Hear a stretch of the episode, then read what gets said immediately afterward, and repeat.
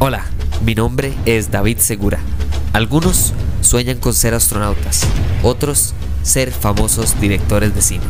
Yo en cambio sueño con hablar paja sobre cine y tecnología. Así que acompáñenme a hablar paja mientras esperamos a que Franklin Chan o Hernán Jiménez acepten mi invitación a este podcast.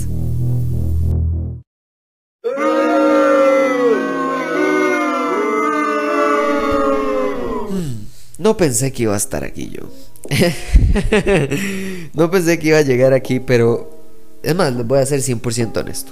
Culpo 50% a TikTok, 30% a Netflix y 20% a mi esposa por ver esta serie. Ahora, ¿por qué lo digo? Porque no lo disfruté al mismo grado que ella, porque en realidad no creo que sea la mejor serie que he visto. Pero no significa que no la haya disfrutado en cierto grado. Incluso eh, no, no la veo tan mala. He visto muchas peores cosas. Es más, me gustan y les voy a confesar probablemente unas cosas más vergonzosas de mi vida en cuanto a mi relación con Netflix. Sí, ahorita viene Stranger Things, por ejemplo, la última temporada. Y adivinen si vamos a hablar paja de eso. Por supuesto que vamos a hablar paja de Stranger Things que me fascina. Pero también soy culpable de consumir contenido que Netflix hace y que lamentablemente lo consumo y lo veo y, me avergüenza, pero lo sigo viendo y cada vez que sale una temporada nueva me la tiro otra vez. Por ejemplo, The Circle es una de esas series absolutamente pésimas, ridículas, absurdas, pero que las veo. es como decir mis Transformers, pero de Netflix. Entonces yo dije, ah, ¿qué es lo peor que puede pasar? Veamos Welcome to Eden. Bienvenidos al Eden. Esta serie que es de, de Netflix, ¿verdad? En los que actúa ¿verdad? Entre algunas de las personas eh, famosas, digamos, del reparto principal está Amaya Salamanca, Begoña Vargas, Berta Vázquez, pero tal vez para el conocimiento de más personas, la exnovia de Cristian Nodal, está Belinda en esta serie. Entonces por eso es que es un poquito más famosa. Directores es Daniel Benmayor y Bena, no, perdón, Mena Fite. Eh, en general, para los que no saben, el único que reconozco yo, por ejemplo, de esta es Daniel Benmayor por la película que se llama, creo que se llama Extremo, que no fue muy buena, no me gustó tantísimo, pero bueno, la vi. ¿De qué se trata la serie? Vamos a ver, se trata de una idea, llamémosle, en una isla, que lo que hacen es atraer a jóvenes adultos para que vayan a una fiesta. La excusa es... Eh, publicidad, eh, una fiesta gigantesca, la felicidad, incluso creo que la pregunta más importante para ellos es, ¿eres verdaderamente feliz? Y entonces dice, ¿pero quién es este? Y entonces te atrapan y te llevan a la fiesta de tu vida, de la cual nunca podrás escapar. Eh, y, como que usted dice, eh, no, está interesante, creo que no, no, lo, no la vi por el reparto, la vi un poco más por el prólogo y por culpa de TikTok que por nada, y la terminé. Llamémoslo por lo que fue. La terminé por culpa de mi esposa, pero la empecé a ver claramente por esa recomendación. Ahora, visualmente, y yo le decía esto a mi esposa durante cada episodio, visualmente es espectacular. No sé dónde carajos grabaron esta, esta serie, pero qué lugar más yo quiero ir de turismo ahí. O sea, quiero ir a esas playas, quiero ir a esos lugares, quiero ir a esos hoteles o lo que sea, donde sea que estaban grabando esto, porque se ve increíble y el lugar creo que está súper bien construido, los personajes, etcétera. O sea, del lado de la producción creo que un 10 incluso les daría. A donde cae creo que es que verdaderamente, bueno, las actuaciones de el resumo con que actúa Belinda. Hay algunas que usted les cree, hay otras que usted no les cree. Hay momentos en los que parece que están llorando, pero están riendo. Hay otros que usted cree que están eh, eh, asustados y en realidad lo que están es, es riendo. O sea, como que no venden bien lo que sea que están haciendo en el argumento, sea algo serio, o sea algo gracioso, o sea algo triste, o lo que sea trata mucho de ser como la próxima casa de papel, la próxima, o sea, como que trata mucho de ser algo que en lugar de nada más de lo que sea que sea su reparto, su idea, su argumento, su guion, sea eso. No trate de, de, ser la próxima casa de papel, o ser la próxima no sé qué, o el próximo Stranger Things. Y a eso es a lo que voy con esta serie.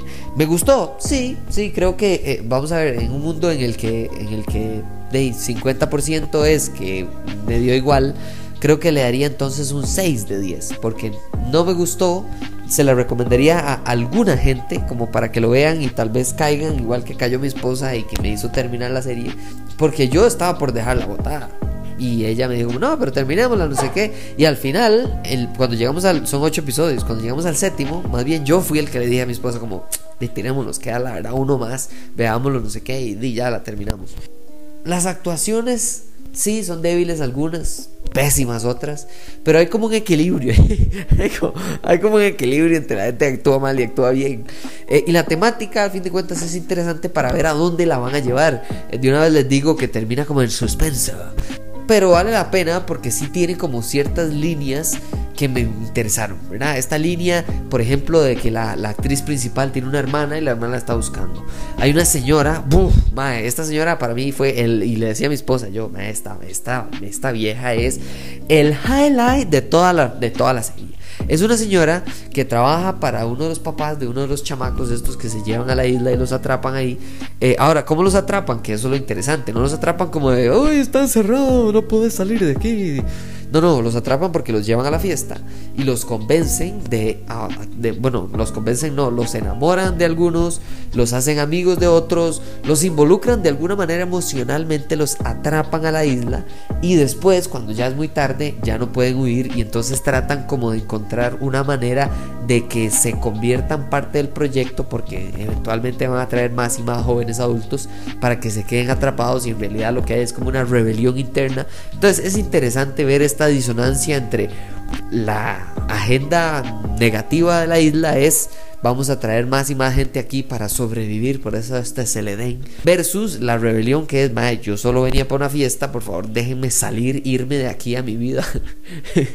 Entonces, esa es como la parte interesante. No, no digo que todo sea desinteresante, no digo que todo sea malas actuaciones, pero sí les puedo advertir desde ya que si ustedes por ahí de la mitad de la serie no se sienten atrapados, no va a llegar nada así como que usted diga, wow.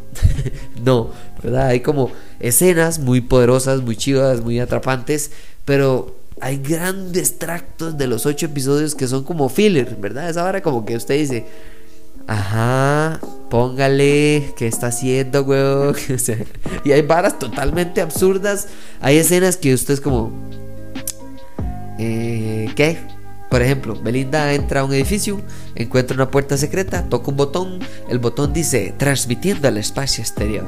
Y la madre pega crisis, hay una alarma, no sé qué. Y usted dice, pero su, ¿qué? ¿Cómo? ¿Qué? ¿Cómo? ¿Qué? ¿Cómo? ¿Transmitir? ¿Qué? ¿Qué está pasando? Entonces, esa es la clase de serie a la que se van a topar aquí. Son series que sí, tienen una, una temática interesante, algo atrapante, una idea genial. La producción, o sea, extraordinaria, muy bien, un 10, excelente. Pero una producción no hace que la película, eh, que la serie sea de perfecta, excelente, incluso le diría pasable. Eso es mi palabra para esta serie es pasable. Porque no la odié, la terminé, incluso hay muchas series incluso buenas que no las termino. Y entonces eso es lo que les quería advertir o recomendar el día de hoy, dependiendo de lo que sean. Vean el prologuillo ahí que tiene Netflix, que nunca es un prólogo, siempre es como una escena.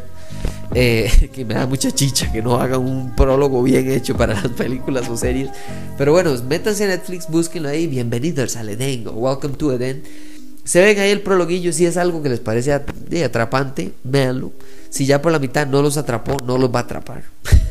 Pero tenía que hablar al respecto porque me encontré terminándola, lo cual me sorprendió. Y terminándola relativamente rápido. O sea, nos tiramos esta hora como en un fin de semana. Entonces vimos como cuatro, después vimos tres y después vimos solo uno y, la terminamos. Y yo dije, mm, em, vamos a ver, no fue mi favorita, no fue buena, fue regular pero la terminé. Eso dice algo bueno de esta película, de esta serie, perdón, porque siento que me atrapó lo suficiente como para que hay curiosidad de ver qué va a pasar en la segunda temporada. ¿Por qué?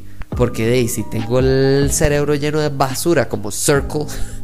También tengo por lo menos el espacio para series un poquito más pasables que tienen excelente producción y que el reparto de ahí es eh, decente como esta serie tan loca que, que tiene Netflix. El episodio es corto, porque la serie en realidad no es tan atrapante, es buena, es regular, es pasable, es para todo mundo. Y siento que tiene como una temática interesante. Hay, hay partes en las que absolutamente ustedes se van a acordar de mí porque van a poder saltarse toda la escena en la que está pasando y no se van a perder de nada.